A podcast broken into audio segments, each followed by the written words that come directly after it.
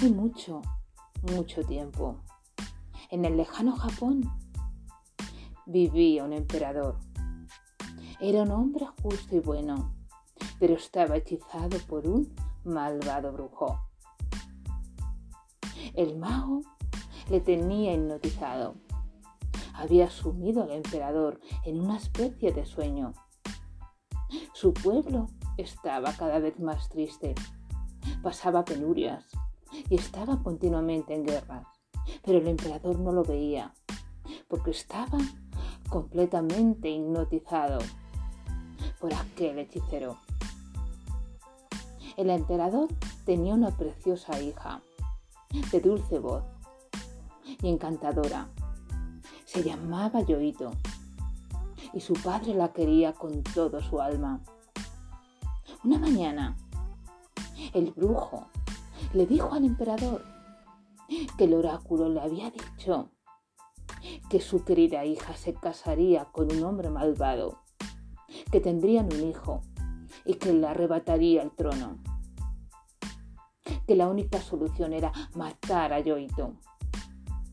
Pero aunque el emperador estaba hipnotizado por aquel malvado brujo, quería tanto a su hija que se negó a matarla.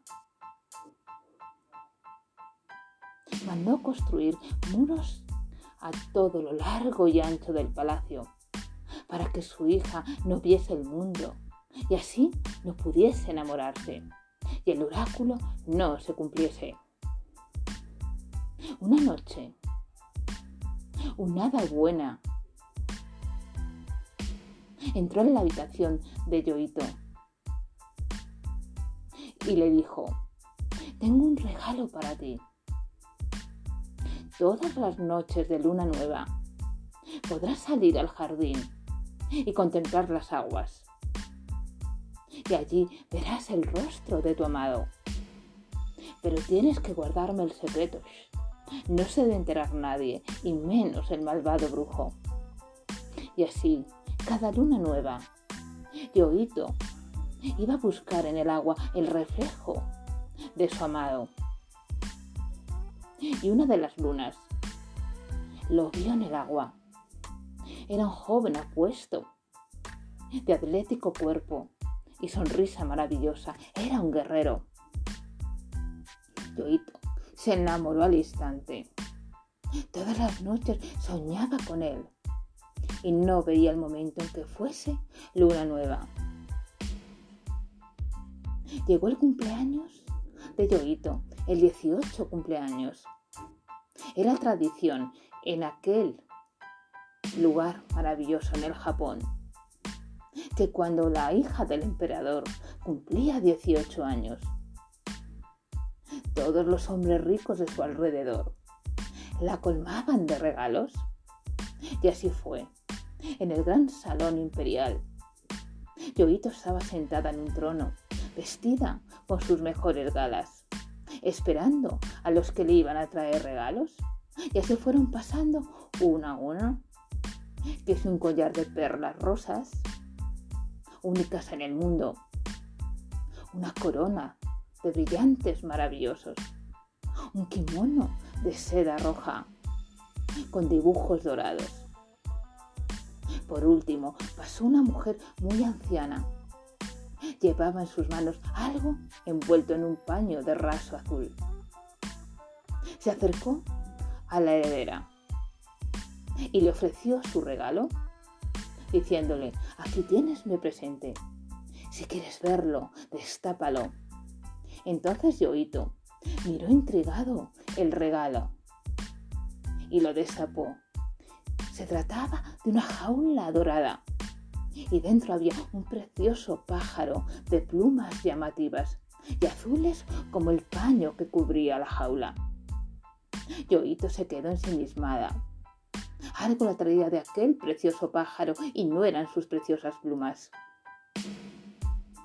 El pájaro comenzó a cantar y era un sonido maravilloso que Yoito empezó a adorar. Las gracias a la anciana y a todos los presentes y se fue a su cuarto, a su habitación, Allí entabló amistad con el misterioso pájaro, porque el pájaro también sabía hablar. Todos los días, Yoito salía a pasear por el precioso jardín de su palacio, con el pájaro en su hombro, susurrándole al oído.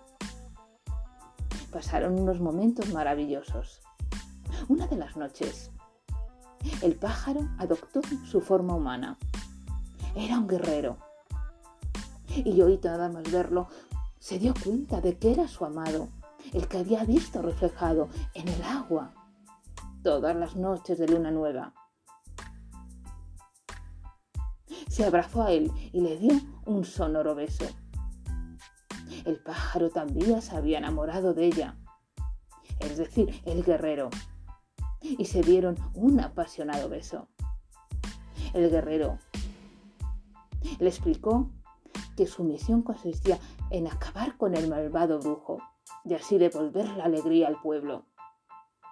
Pero debía ser un secreto.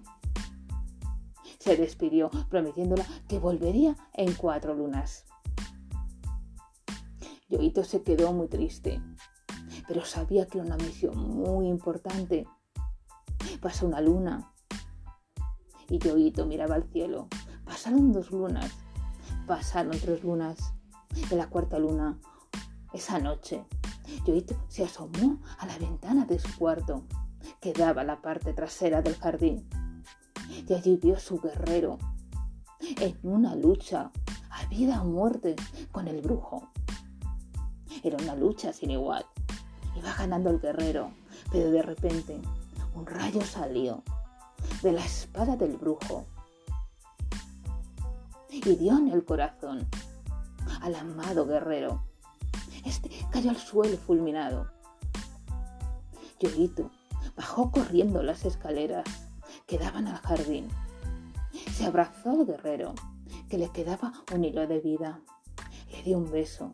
Sus lágrimas rodaron por sus mejillas y cayeron sobre el corazón del guerrero. Este se vio envuelto en una luz imponente y recuperó la vida. En ese momento, el malvado brujo se convirtió en humo negro. Había desaparecido el amor, el amor verdadero, el amor incondicional. El corazón y la bondad habían conseguido triunfar sobre el malvado brujo, acabar con él.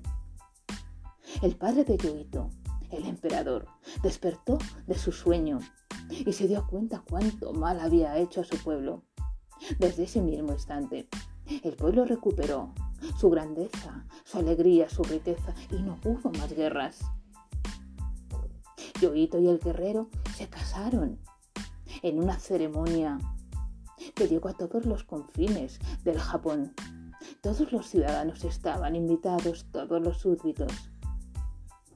Así pasaron muchos años. Y un día, el emperador murió y así, Yoito reinó. Tuvieron un hijo, Yoito su querido guerrero, y ese hijo se convirtió en el emperador más maravilloso de todo el Japón.